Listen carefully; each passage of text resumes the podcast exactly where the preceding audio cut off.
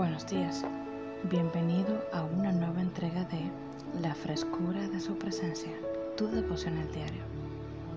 Hoy tenemos lectura de la palabra del Señor en Salmos 22, versos del 26 al 27.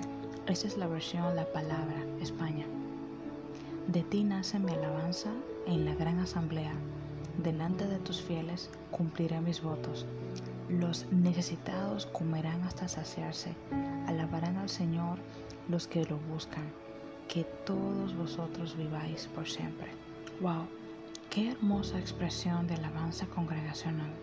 Eso nos recuerda la importancia de no solo adorar a Dios en nuestras casas, trabajos, carros, también es muy importante expresar la alabanza corporativa. Hagamos tiempo y espacio cada semana en asistir a servicios de la oración colectiva y expresar gratitud al Padre. Oremos. Amado Padre Celestial, activa en nosotros el querer como el hacer ferviente de alabarte congregacionalmente.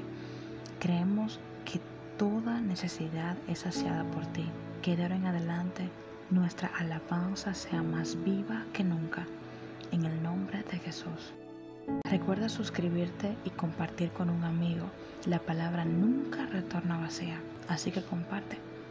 Deseo que tengas un día bendecido en la frescura de su presencia.